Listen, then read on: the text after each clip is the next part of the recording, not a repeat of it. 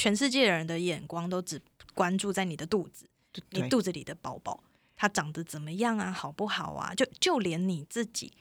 都只会看着他，可是你呢？孕吐啊、腰酸背痛啊、耻骨痛啊等等之类的这些问题的时候，你都会因为这个宝宝，你把他忍了。对，可是你本身呢？OK，来吧，来把，仿纲打开，仿纲打开，仿纲不是我在看的吗？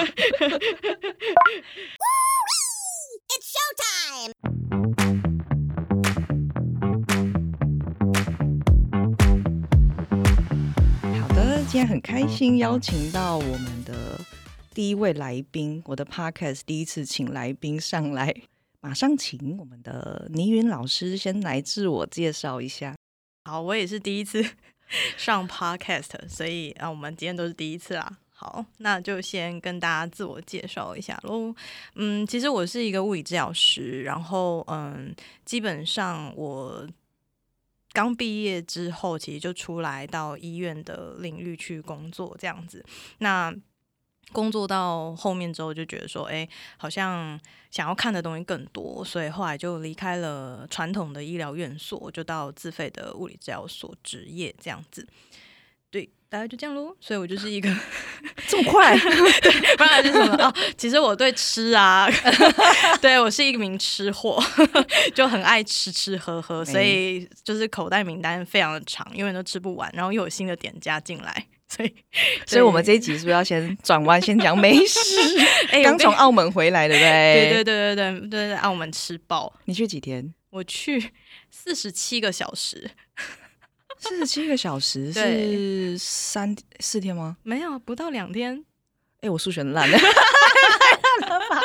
我就从落地的那一刻开始算，算到我们要到要搭飞机的那一刻，四十七个小时。哦，对，为什么那么快散？因为就是想说不要请假，因为 毕竟你知道洗礼拜拜，还是要回来乖乖赚钱上班。对啊，所以就一个周末就就礼拜五晚上出发，然后礼拜天晚上回来。哦，对，然后隔天早班这样。对，好啦，好啦，大家加油。想先问一下，就是女老师，你为什么会选择要专做女性？应该说，你的客群，你为什么会一开始会决定想要往女生这个方向发展？为什么想要服务特别服务这一群人？我觉得还蛮有趣，我觉得可能这就是一个机运的问题吧。因为其实物物理治疗师的呃养成过程里面，我们都知道，就是大学就是你必须要先修基础课程，然后最后就是要去医疗院所或者是一些有合作的单位去实习嘛。然后我在实习的时候，其实就接触到了尿失禁这一块，妇女尿失禁。然后，嗯，你就会觉得说，哇，就是那是那个时候是一个大开眼界的状况，就是你从头到尾都不会想到说，哇塞，物理治疗居然可以帮助这一群人，然后他们真的可以改善甚至到痊愈的状态，然后你就觉得就是超级有趣、超级酷的。然后后来就是毕业之后出来，其实到医院工作之后就。也非常非常刚好，就是我的工作单位本身就有这一个专门的领域，然后后来就是学姐也准备要离职，所以她就是把这个工作就是交接给我，所以我就进入了这个领域，然后就开始对，然后专做妇女尿失禁是最一开始，对对对对，然后因为其实在这个过程当中，其实会来求诊的有这个问题的人，大部分都是停经后的妇女。所以就变成是说，你在看这些过程当中，你就越研究越研究，你就发现，哎，这个问题好像可以有机会被预防的，就是我不用等到这个时间点真的发生这个问题了，然后才来求助。物理治疗协助这样，所以你就继续往前推，往前推，然后你就发现说，哎，其实就是生产完之后也有可能会有尿失禁的状况，然后这个也可能可以被预防，然后就再往前推，然后就往前推到怀孕的过程，甚至到怀孕前，然后就变成说，哎，自己默默的就好像做出了一条龙的概念，就是越往前推越往前推到。后来，甚至就是我在固定合作的泌尿科医师，他专他的专其中一个专长是儿童尿床。其实讲白就是儿童尿失禁啊，对，所以就是我们往前推到，就是从儿童就开始做。哎，所以儿童尿床算是一个可以去看医生的事情吗？对，可以，完全可以，而且也可以，就是靠嗯泌尿科跟物理治疗的专业去改善这件事情，很酷。但这这集不在今天的讨论范，但就觉得非常非常的有趣。所以一切是从尿开始。对，没错，听讲是从 还有什么一开始就从这个地方开始。年轻的女性有尿失禁这个问题的，基本上就是跟怀孕生小孩有关嘛。其他的其他的也 case 没有哎、有吗？我其实最一开始接就是像跟我们同样年纪或者是比我们年纪轻的女生的尿失禁的问题，其实她们都没有生过小孩。对，但她们就是会有频尿啊，或者是尿失禁的问题。当然，尿失禁其实只是其中一个很小的嗯，分类啦。对啊，因为其实跟泌尿相关的物理治疗可以介入的，除了尿失禁之外，骨盆腔器官脱垂之外，还有就是频尿啊、膀胱过动症这些。嗯，对，这些其实都可以借由物理治疗去改善。哦对，所以就那时候在刚开始在接触尿失禁的时候，其实我们会接到，因为像膀膀胱过动症或者是频尿的 case，其实他们最后最后可能也会演变有尿失禁的问题。所以当一个尿失禁的女性来求助的时候，你问问一些病史跟一些他的生活状况，其实你大概就可以先把它细分到他是哪一类的尿失禁，哪一类的问题，然后再去着手去解决这个部分。这样，然后其实很多都是跟呃心理压力啊、生活压力有关，所以就这一块后来就也有慢慢去研究，然后去跟一些相关专业合作这样子。嗯嗯，哇，我觉得这样听没有没有，因为我不突然发现这好像又又是新的一集耶。对因为因为往尿失禁这一块，嗯，它比较就比较像疾病那那一边了。对对对对，因为因为今天主题主要还是比较希望是在健康。女生正常会经历的我。我觉得应该是说，就是嗯在做这个的时候，我其实会很想知道的事情，是因为大部分的停经后的妇女来求诊的时候，其实最常被外界认定的一件事情，就是因为你退化，你老了。你退化，身体退化，所以可能会有这些问题，或者说因为更年期，我们的荷尔蒙分泌变降很多，这个也会跟尿失禁有关，所以就变成是说，哎，难道就只有老化、退化这个可以去解释这件事情吗？还是说，其实因为其实我觉得很明显的、啊，就是一样七十岁的女生，为什么有些人有尿失禁的问题，有些人就没有？所以我才会想要去往前推，就是我们能不能预防这件事情，然后就发现说，哎、其实是可以的。然后你在呃，因为怀孕这件事情跟生产这件事情，其实它又是呃尿失禁的好发族群的其中一群，所以变成是说，当我今天如果我可以守住这一群人，不要有这些问题的时候，其实相对来讲，他们也可以提升他们的生活品质，然后呃，他们也知道怎么样去改善或者是预防这一方面的问题，那他的生活品质就会更好。对，所以所以等于说，在你接触到可能呃怀孕这个时间点的女生来的时候，你会在你的可能你给的喂教当中，就会先加入一些会会，而且因为这个其实就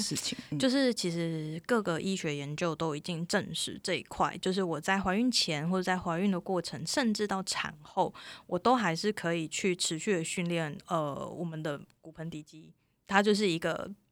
非常非常已经。证实有效，可以改善或是治愈这个方面问题的一个方式，所以我都会去喂教我的呃，不管是客户或是病人也好，就是你今天是准备要怀孕了，或者是说你已经在怀孕的过程当中，你都随时都可以开始这个训练。那相对来讲，就是我可以预防尿失禁这件事嘛，那所以。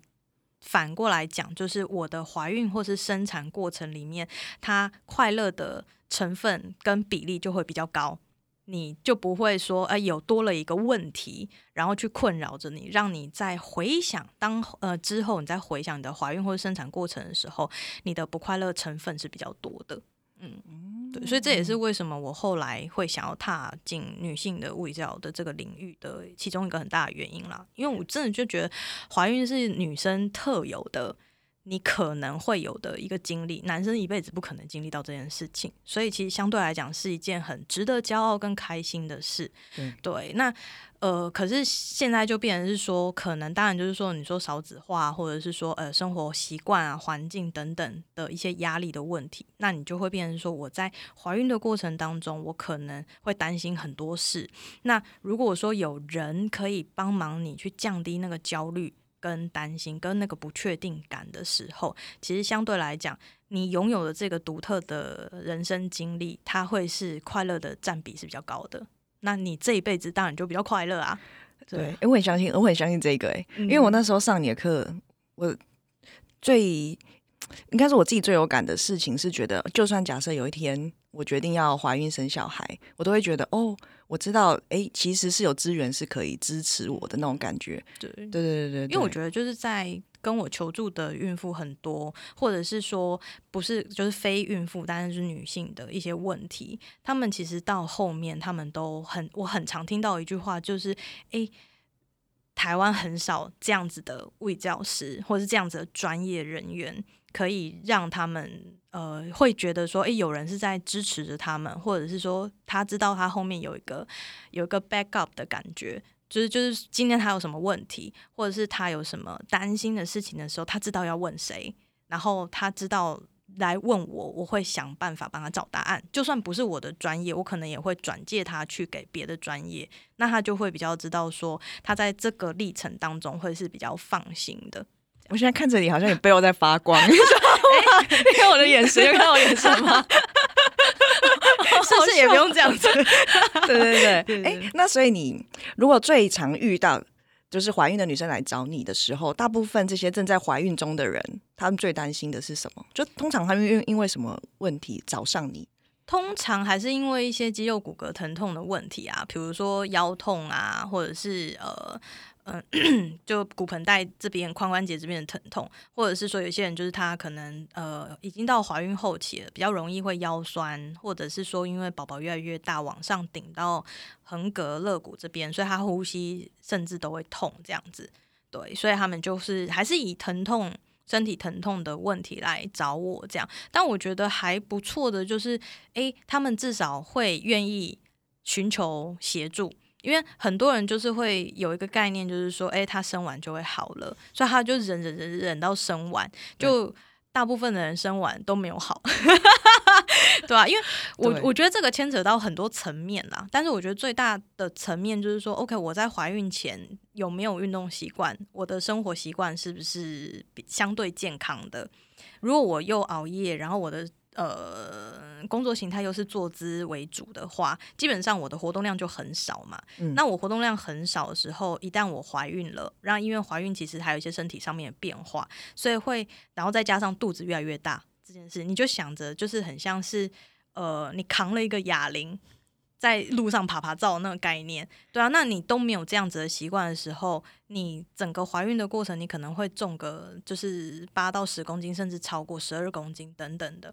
那你想想看，你就是扛着一个十公斤的东西，每天这样走，你的包包有十公斤吗？我不相信，五公斤我都觉得很重了。对啊，所以变成是说，在这样子的过程里头，你如果之前并没有这样子的能力，可以去 cover 掉你这一段的。的费力的活动的时候，相对来讲，你的身体一定会跟你喊“我受不了啦”，那他就用疼痛去喊。对，那你觉得今天我在我的身体，其实，在面对疼痛的时候，我身体一定会启动一个代偿机制，无论是好是坏，它的目的只有一个，就是想尽办法不要让你感到疼痛嘛。对，可是问题是那样子的使用模式，有可能它它是因应你现在肚子大。所以他用这样子的使用模式，可是当你生产完之后，你的肚子消啦，重量也没有那么重了，可是你的身体还是使用这样子的活动模式在操作的时候，那当然有可能那个疼痛并不会消失，或是产生新的疼痛。所以，我我们一直在呃宣导或者是尽量的推广，就是第一个当然就不要等到生完再来求助。这个是你在怀孕过程中，如果遇到这样子的肌肉骨骼疼痛问题，其实你就可以找物理治疗师去寻求协助了。对，不要等到后面再来处理，因为你等到后面，其实你的身体已经养成一套新的活动模式，那你在生完再来处理的时候，其实它可能就要花更长的时间才能够恢复到怀孕前的状态。这样，我我觉得这样听起来，就是因为因为等于说你做的是物理治疗，嗯，对，所以等于你接到的人就是已经出事的才来，对我我有接到，就是已经是不舒服的人才来，很少人比较会比较少人会有。或者说会有那个动机，说在他还没有出现什么疼痛的时候，就主动觉得，哎，我是不是应该来运个动之类的？对对对对对，所以这个也是我会很想要去。为什么我觉得不只是嗯，因为我觉得可能是因为身份的问题，包括我的职业场所，它还是医疗院所，所以变成是说，当然就是你有问题，你才会来找我嘛。可是如果说今天是健康产业，比如说是健身房的教练，或者是皮亚提斯像你们这种专职的教练等等健康产业方面的，其实他就比较是往健康促进方面走。所以其实我会很希望，很希望就是说，哎，今天同样待在健康产业的人。如果大家都有这样子的呃认知跟共识的话，其实反而会让呃怀孕的女性会更知道说，她其实整个怀孕过程当中，她都还是可以让她自己的身体更健康。那她不用等到出事了再找医疗方面的协助。对，嗯，大概是我我在上个礼拜吧接到一个呃讯息。就是说，有一个妈妈，她想要她怀孕的，怀孕中，嗯，然后想上皮亚提斯课，嗯嗯，然后我就说 OK 啊，那看她目前现在怀孕多久了？嗯，就她说她七个月了，嗯，但以前都没有运动，嗯，对，但我第一个反应是七个月的妈妈突然想要开始运动，那她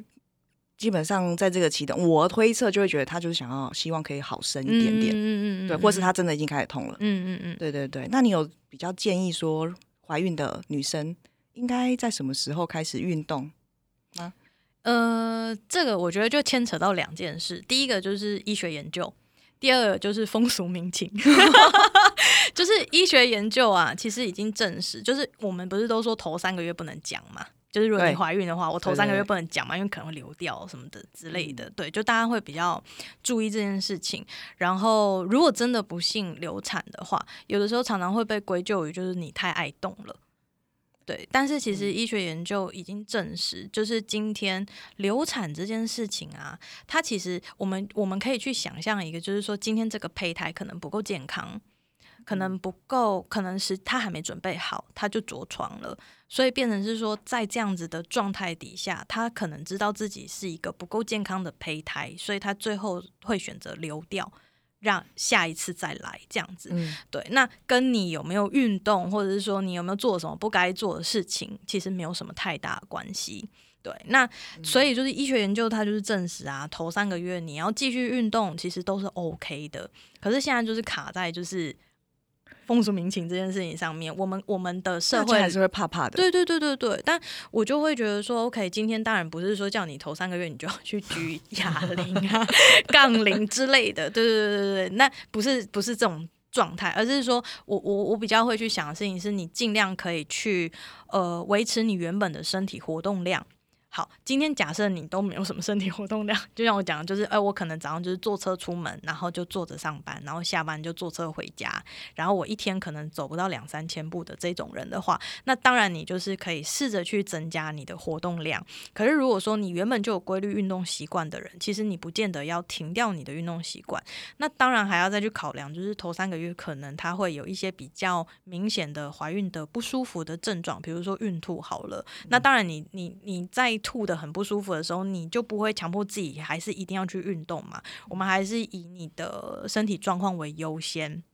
所以，如果在这样子的考量底下的时候，你什么时间点要开始运动，其实都是 OK 的。它并没有一个特别的切点。那当然就是说，我们所谓的运动跟身体活动的定义，当然就会有差。如果你是没有规律运动习惯的人，我会建议你从增加身体活动的量开始。比如说，你现在是坐捷运上班好了，我可能就提早一站下下车，然后用走的到你的公司。那可能。一站呃一站捷运站的距离大概是十五十到十五分钟左右，我我还蛮常走，所以对我知道。对凌云老师刚刚我们约在这个 录音室，我不知道他从多远地方走过来，我就停楼下而已。不一样啊，你脚扭到不一样。对脚扭到。对对对对，就是我已经很习惯这样的状态啊，所以其实我觉得说，如果说你是没有规律运动习惯，甚至你不是孕妇，你只是想要建立一个。开始一个新的生活活活动作息的话，我会建议你从这样子的方式开始。你就是提早一站下车。那如果是公车的话，麻烦你提早两站，太近了，是不是？对对对对对，一站与一站之间太近了。对啊，那你用这样子的方式，先让自己的身体习惯动。这件事情，那因为你在怀孕，所以你可能身体会有一些嗯基础上面的变化，或者是不舒服。那当然每一天都会不一样，那你就可以根据你每一天的状态去微调。但是我们都会希望说，你可以用这样子的方式，那一次至少就是十分钟。然后你上班下班其实就二十分钟了。那如果说你一次走十五分钟，你上班下班就走三十分钟。所以其实这样子的活动量已经达到我们呃国际上面对于孕妇来讲的一个活呃活动跟运动的指引，就是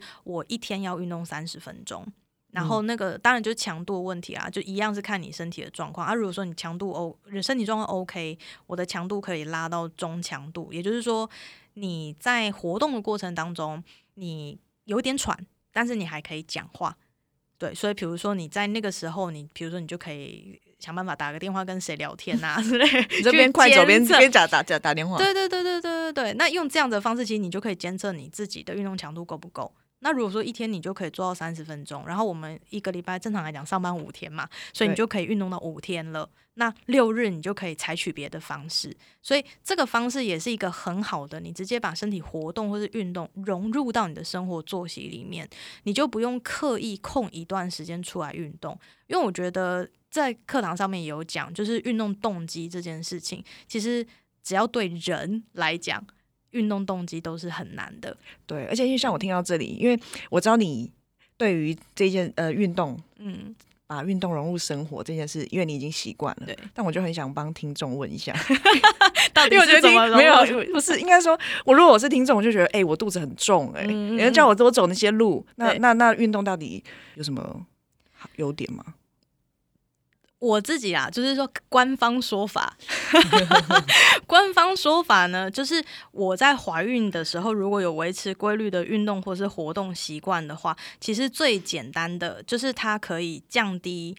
妊娠糖尿啊、妊娠高血压这些问题。好，就是对妈妈来讲啦，好，或者是说你在生产的过程当中，你可以降低一些就是外力介入的生产，比如说用产钳，就是你自己挤不出来、生不出来，然后必须要有外力介入。产钳的钳是钳子的钳，对对对，夹住小孩的头的那个东西，其实还蛮可怕的，对啊。然后再来一个的话，就是说，其实你如果有规律运动习惯的话，其实呃，他会去，因为我们宝宝的营养来源，其实他需要胎盘去供给这件事情。那它，你如果有规律运动的话，其实你的胎盘的生长会比较好。那如果胎盘的生长比较好的话，是不是相对来讲给宝宝的不管是养分或者是氧气等等，他需要的这些东西也会比较 OK。所以宝宝的生长过程，胎儿的生长过程当然就会比较相对健康一些，这是对胎儿的好处啦。对啊，然后再来一个就是，比如说像我也可以减少非计划性剖腹产的几率。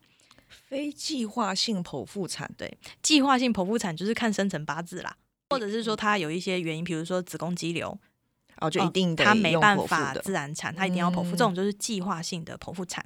非计划性的剖腹产就是你自然产生不出来，所以医生只能帮你剖腹，嗯，对，就降低这个几率，所以就会让你就是更嗯，等于是这也是一种顺产的概念啦。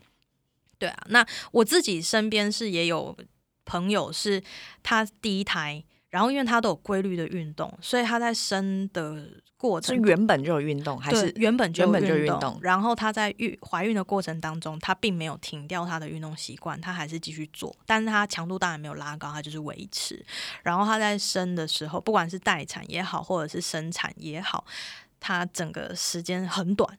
就很快，然后进去生也很快。就出来了，然后他就说整个过程都算顺利，对，这是我听到的几个例子啦。我好像也听过类似的，我只听过一个是嗯跳舞的女生，也是，嗯什么对不过中说就是走进医院，从半小时小孩又生出来，对对对，不过就是这个东西其实还没有正式的医学研究去证实说，哎，真的可以比较好生。但是哦我我会比较想的事情是，就是第一个啦，就是你你怀孕的过程运动到底是为了什么？就是你的目的是什么？那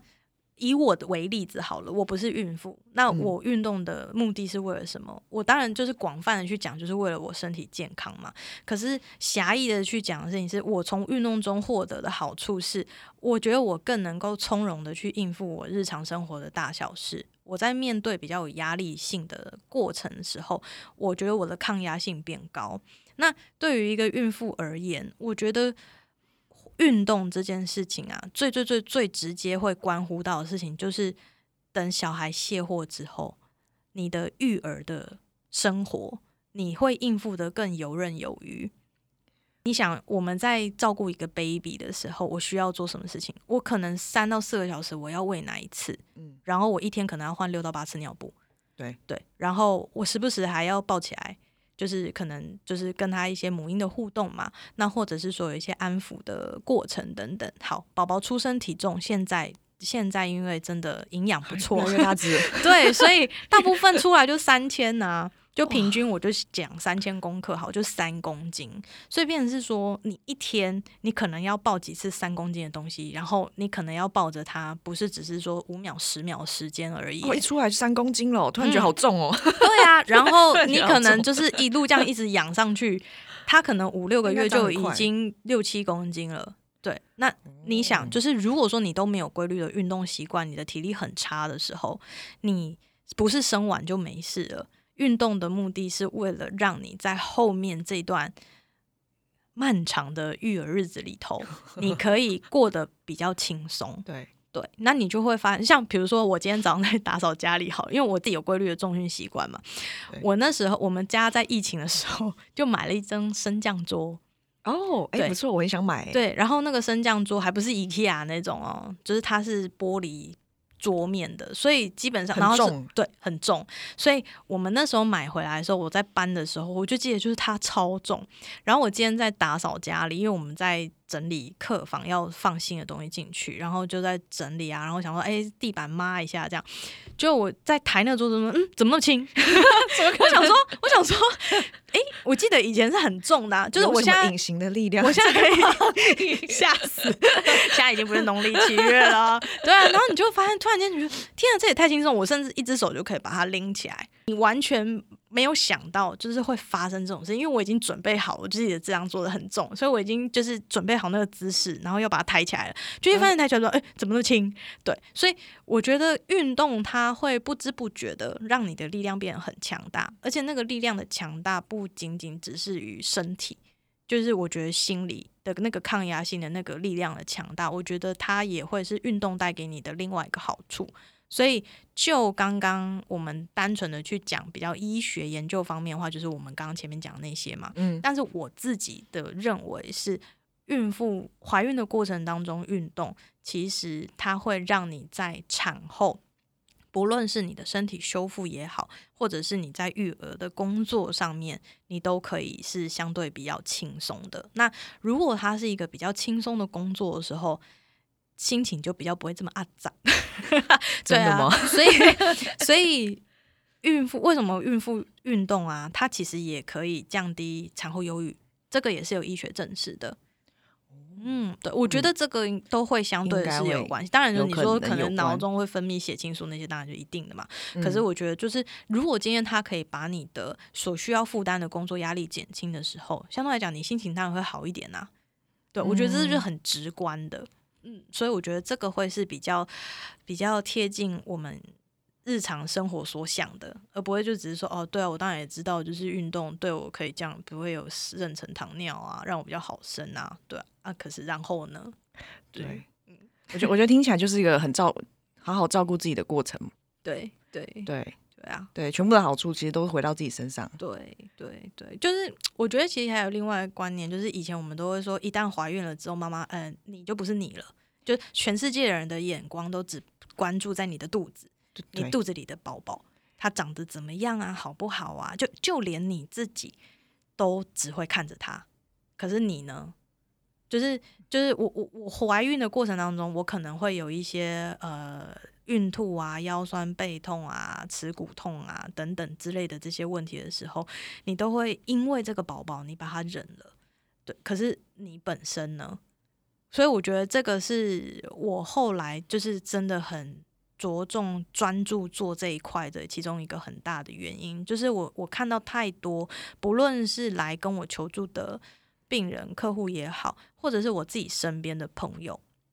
大家在怀孕之后或是生了小孩之后就没了自己，就是就是只剩下妈妈这个角色。现在还会吗？因为现在大家已经越来越，我觉得大部分人越来越自我，比较女生的自自主的意识也越来越强。嗯，对你还是会觉得说，大部分的目光就会突然还是会啊，到小朋友身上。我我觉得，当然，当然就是说，嗯、你对今天你生出来这个小孩，你你希望把他养到什么样的的样子嘛？每个人都会多少有一些期待跟一些想法，对啊。那当然就是说，他今天如果说他都是以小孩为重的时候，他自己能够为自己付出的时间跟精力，当然就缩缩小了。比如说，呃，有一些妈妈她可能本来是有运动习惯的，然后生了小孩之后，半年一年她都没办法回到运动的场域去，原因她就是没有时间，或者是说他没有那个精力了。对啊，那所以变成说我们在对于产后运动的时候，我们在设计的过程当中，就要更去想的事情是，他怎么样把这些运动直接融入在他的育儿生活里面，因为大部分。当然，就是说，现在当然状况应该比以前好很多了。可是还是有很多人他是没有办法去健身房，或是去专门的运动场所去运动。那我怎么样可以在家里运动好了？那这个就会是我们在产后教的一个过程当中会很着重的点。所以像我自己在做的时候，我就会问说：“诶，他家里目前有什么东西？甚至连他家的摆设，比如说我知道可能就是有一些妈妈，大部应该是大部分的妈妈都会在客厅铺地垫。”就比如说他小朋友的对对对，他玩的那一种他已经越来越大了，他会爬了，会翻身了。然后我可能就会在客厅或是家里的哪一个区域，我会铺地垫，然后那个范围其实都不会太小，所以很简单，我们就是会利用这样子的环境去告诉他，他其实就可以待在里面运动。你说待在那个小孩的那一那个对，那个那个地垫那地个垫上吗？游乐区域，所以他就是同时间他可以陪小孩，他可以跟小孩互动，但是同时间他又可以运动，他就不用再另外花一个时间，因为我知道妈妈们一定都会想说：天哪，我就是光喂奶、换尿布、顾他都已经受不了了，然后我他好不容易睡觉的时候，我只想划手机，我只想休息。对对我我也很理解这件事，因为我自己，比如说我工作很累，回家我也只想划手机放空，对，我对还要再运动嘛，所以你就是利用跟孩子互动的那段时间，对，想办法加入这些元素进去，那他就会比较接受度比较高，动机比较高的时候，他相对来讲，他就可以比较可以快一点的回到运动的这个过程里面。哦，因为，我觉得这很不错哎。所以，像我觉得啊，就是说，比如说像皮拉提斯好了，一定也可以设计很多垫上的运动，让这一些，比如说孕，不管是孕妇或者是呃生完小孩的妈妈，确实可以想一下哎、对啊而且应该是可能因为我也不是孕妇，没有生，然后也没生小孩，所以我不太知道现在有没有这种运动的影片。因为因为像我，我最近我有个好朋友怀孕了，然后他就特别问我说，那有没有我推荐他看，给他嗯就是怀孕中嗯嗯嗯可以适合做的运动？嗯嗯嗯嗯，对我还真的很问号哎、因为就是我自己也不太知道。嗯，我觉得这其实就牵扯到一个点啦，就是怀孕适合做的运动，就这一句话，其实我觉得有一点点 bug 啦。对，就像就像我们前面讲啊，就是你如果有规律运动习惯的人，其实你在怀孕的过程中，你还是可以继续从事你原本从事的运动。当然，就是说，比如说会增加跌倒风险的，比如说呃滑雪啊、骑马啊这种，或是碰撞型的篮球啊这种。接触性的运动当然就是先避免嘛。可是你看，其实很多，比如说他持续有在跑马拉松的，或是持续有在重训的，他们还是做啊。对啊，那只是当然就是说那个强度的问题嘛。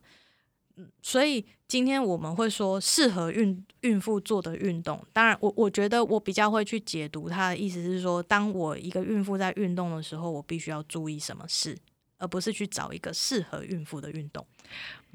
对 对，但是对，但是我假设对，可是我觉得这大家真的会很容易陷入那个框框了。是，说我是孕妇啊，贴个标签，哎，我是我是妈妈哦。对对对对，那我要看妈妈相关的。对，但我觉得很有趣的事情就是，就这个一样，就是牵扯到风俗民情，就是其实国外啊，嗯，他们的孕妇。比如说像英国好了，他们的孕妇在怀孕的过程当中，整个过程四十周、三十八到四十周过程当中，他们可能只会照两次超音波，然后他们的产检基本这是哪一国啊？英国，英国，嗯，就是，然后他们如果没有什么问题的话，他们是不需要回医院的。但是你看我们台湾的产检，基本上都是回医医院嘛。或者是回就是医疗院所对去做检查，然后几乎每一次都会照超音波。我没有说这样子的做法不好，因为我觉得这个也可能比较符合我们现在目前的一个社会状态。可是我要讲的事情是，今天为什么会有这么大差异的时候，其实可以去想一下，就是怀孕这件事情，它是不是被当成是一个疾病？所以我才必须要这么的去在乎她，这么的去小心翼翼的保护她。可是其实怀孕，它其实它就是一个人生的其中一个新的过程，身体的一个新的变化。我们当然要注意它，可是，在总瓜没有任何其他并发症，它就是一个很正常、很顺利的怀孕过程的状态前提底下的时候，它其实就是一个一般的女性。所以我们可以。呃，比较以一般的角度去看它就可以了，对啊。那当然就是说，这是在我们的领域当中，我们会去想的事情是前提底下，就是因为我知道有哪一些呃事件，或者是孕妇在怀孕过程当中可能会发生的状况叫做不正常，所以我反过来可以跟你说哪一些是正常，或是大部分其实是正常的，对，那。嗯，只是我觉得这个就牵扯到说，今天就像你讲的，你去上课的时候，其实才发现说，哇塞，就是你根本一无所知的时候，对，我不知道什么是正常，什么是不正常。对，所以那当然你就会先把它归类为全部都是特例。对对，所以你就会小心翼翼。所以这个也是我现在在做一件我觉得非常非常必须要做的事情，就是我会很希望去增加大家对于怀孕这件事情的科普知识。我我把它认定为科普知识。它不是一个特别艰深的科目，然后如果当然就是说它可以纳入到我们那个什么什么健康教育的课程里头，那当然是最好。那当然就可能不能讲那么艰深啦。可是我的意思是说，当今天一个女生，或是甚至她已经怀孕了，可是她根本不知道她接下来的这个历程里面会发生什么事情的时候，我们人类对于一个不了解、不熟悉的事，我们一定是先表达恐惧嘛？对，然后不安全感。对啊，那在这样子的怀孕过程当中，其实她她就是不快乐的啦。那如果说她在怀孕前，其实她就已经知道一些基础的怀孕科普知识的时候，就像你讲的，今天如果你真的开始，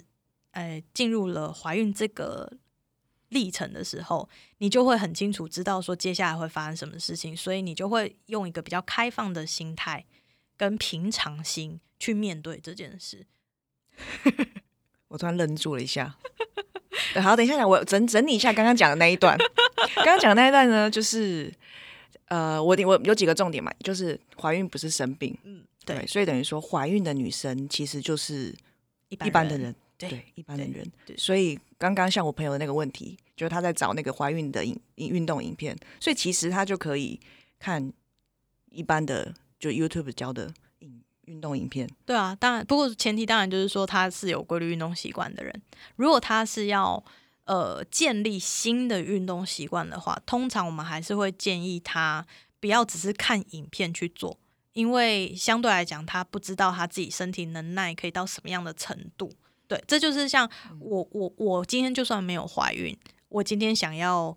呃，突然间来做个，比如说什么那个 H I T 好了，它就是各种跑跳嘛，然后各种蹲啊或什么的。我自己在做的时候，我如果是没有运动习惯的话，我可能没有办法跟完全程。那每一个人的状况不一样，像我就是一个对自己很好的人，所以我就会停下来。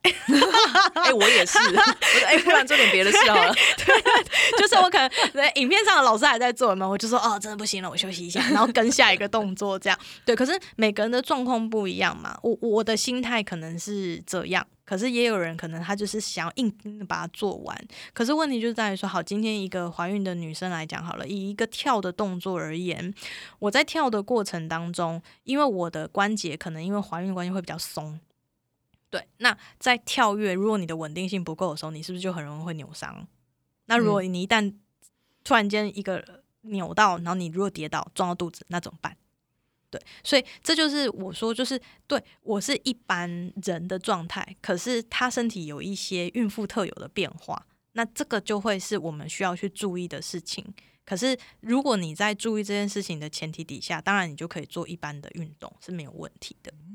那当然就是说，随着我的肚子越来越大，其实你就想嘛，肚子就在前面呐，就一个重量在前面，所以你的重心就会被往前拉。那当被往前拉的时候，其实你的身体。的姿势排列就会受到影响，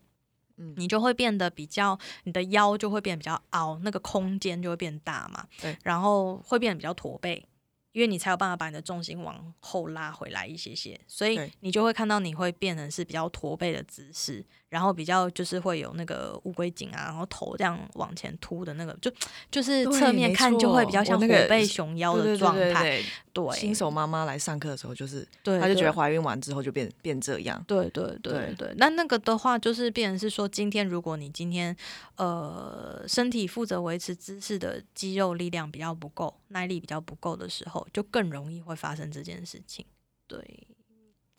没错。所以这些东西我生完之后就好了吗？哎，不会啊，怎么想这么轻松嘞？直接直接被被戳中什么？不是生完就好了吗？应该是就是是这个就是刚回到刚前面一开始讲的嘛，就是你的身体在怀孕的过程当中，它会发展出一套因应你肚子越来越大，然后而产生的一些用力的方式跟活动的方式。那个是因应你怀孕，可是你生完之后，身体它没有办法自动的切回去怀孕前的那个状态，你还是要透过一些训练跟姿势方面的运动去调整它，它才会回到怀孕前的那个状态。所以它不是生完你立刻就诶人就又变成 非常直挺挺，或是姿势很漂亮，而不是虎背熊腰，有点困难。对啊，但是现在讲的这个是就是嗯比较像是骨头。跟嗯体态方面，嗯嗯嗯的部分，对。那如果荷尔蒙造成的影响呢？因为我觉得女生也会很担心，比如说纹纹路，什么妊娠纹啊，或者是就是什么像乳晕变大，对。就像我朋友跟我说什么乳晕会变香菇，然后我就哇，太恐怖了吧？那生完之后的香菇会回去？会啦，会啦。好，那我就安心了。对对对对，哎，可是妊娠纹不会。